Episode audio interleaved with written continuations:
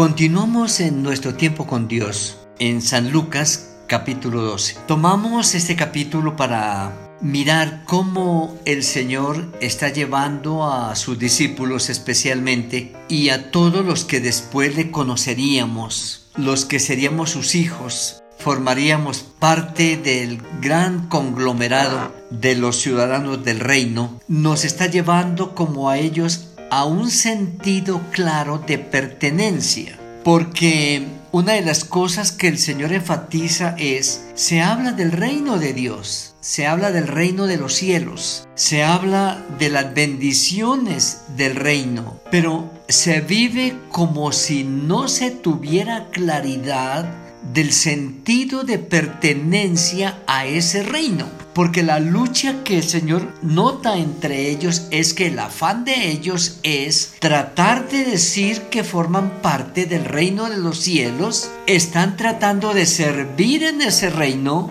pero viviendo de los recursos de otro reino o sea, del reino de acá. Y lo que el Señor está diciendo es, traten de irse mentalizando afincando en que por ser ciudadanos del reino, ustedes gozan de todos los privilegios y derechos de ese reino y todo lo que necesiten como ciudadanos del reino lo tienen ahí en abundancia. ¿Por qué están mirando hacia atrás a lo que los reinos pasajeros, los reinos temporales, los reinos inciertos, los reinos emproblemados les pueden resolver? Y él lo dijo muy claro, los, que no me conocen son los que están afanados por cómo arreglar la vivienda, la ropa, la comida, las cosas de aquí, en el tiempo, en la historia, porque no han puesto su vista en lo eterno, en lo que no cambia, en lo que no se acaba, en lo que no se agota. Y siempre está llevándolos en esa dirección. Cuando llega más adelante, ah, estábamos hablando de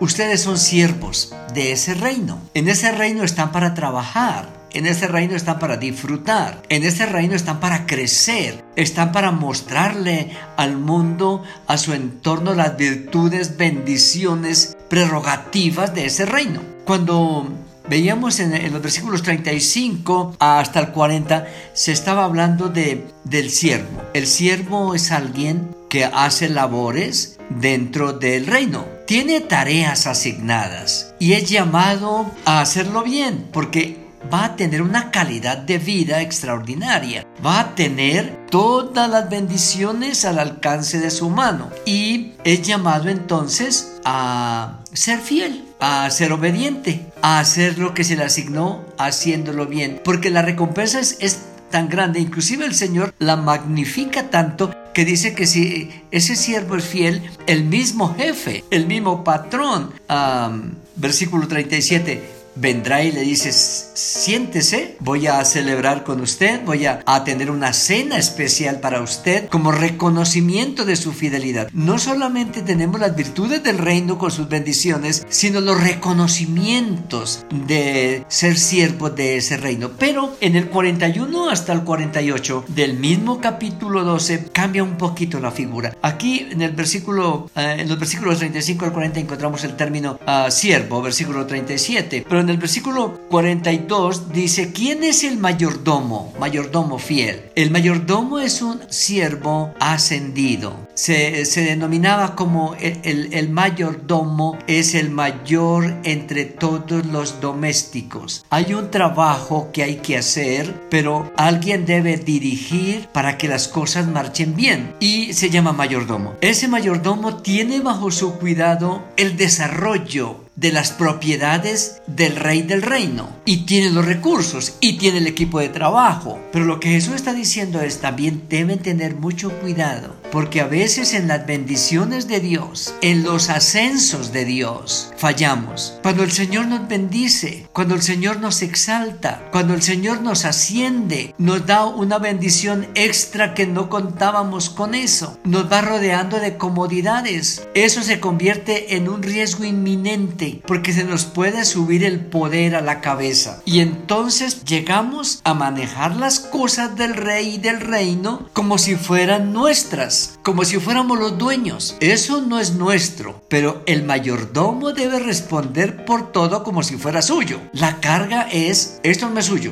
pero en caso de fallar, usted me responde por lo mío, por lo que puse en sus manos. Y él, enfatiza eso. El mayordomo está puesto sobre toda la casa, sobre la casa, sobre la tarea del reino. Y, es una bendición saber que yo tengo tareas en este reino, aquí, en, África, en, en Australia, en Chile, en Norteamérica, en Europa. Allá hay otros como yo, como usted, haciendo tareas en el mismo reino, llamados por el Señor, coequiperos de alguna manera, con tareas específicas para engrandecer, acrecentar, consolidar el reino, hacerlo hermoso, pero consciente de que no somos los dueños. Por eso él dice, cuidado, porque tiene que ser fiel hasta que vaya a rendir cuentas, porque es llamado, o porque el jefe llegó y de un momento a otro lo sorprendió para pedirle cuentas, y él dice, bienaventurado para que cuando el Señor lo llame, lo encuentre haciendo bien. Sobre todos sus bienes le pondrá. Ah, antes habíamos mirado como dice, hará una cena para él, para homenajearlo, porque ha hecho un buen trabajo. Pero aquí lo, le coloca una tarea mucho más grande, ah, le pondrá sobre sus bienes. El mayordomo fiel acá, en el, en, el momento en que el reino se ha instaurado, tendrá tareas para realizar en el quehacer de la bendición y consolidación del reino. Si aquel siervo se le sube el poder a la cabeza, versículo 45 en adelante, y comienza a ser un mayordomo separado de Dios, manejando las cosas a su manera, descuidará la tarea, abusará de la confianza de su jefe, estará poniendo un entredicho a, sus, a su rey y se convertirá en un riesgo para los siervos que el Señor le puso bajo su cuidado. Y cuando el Señor venga, lo castigará duramente. ¿Por qué? Porque dice, el Señor le entregó una tarea como un acto de su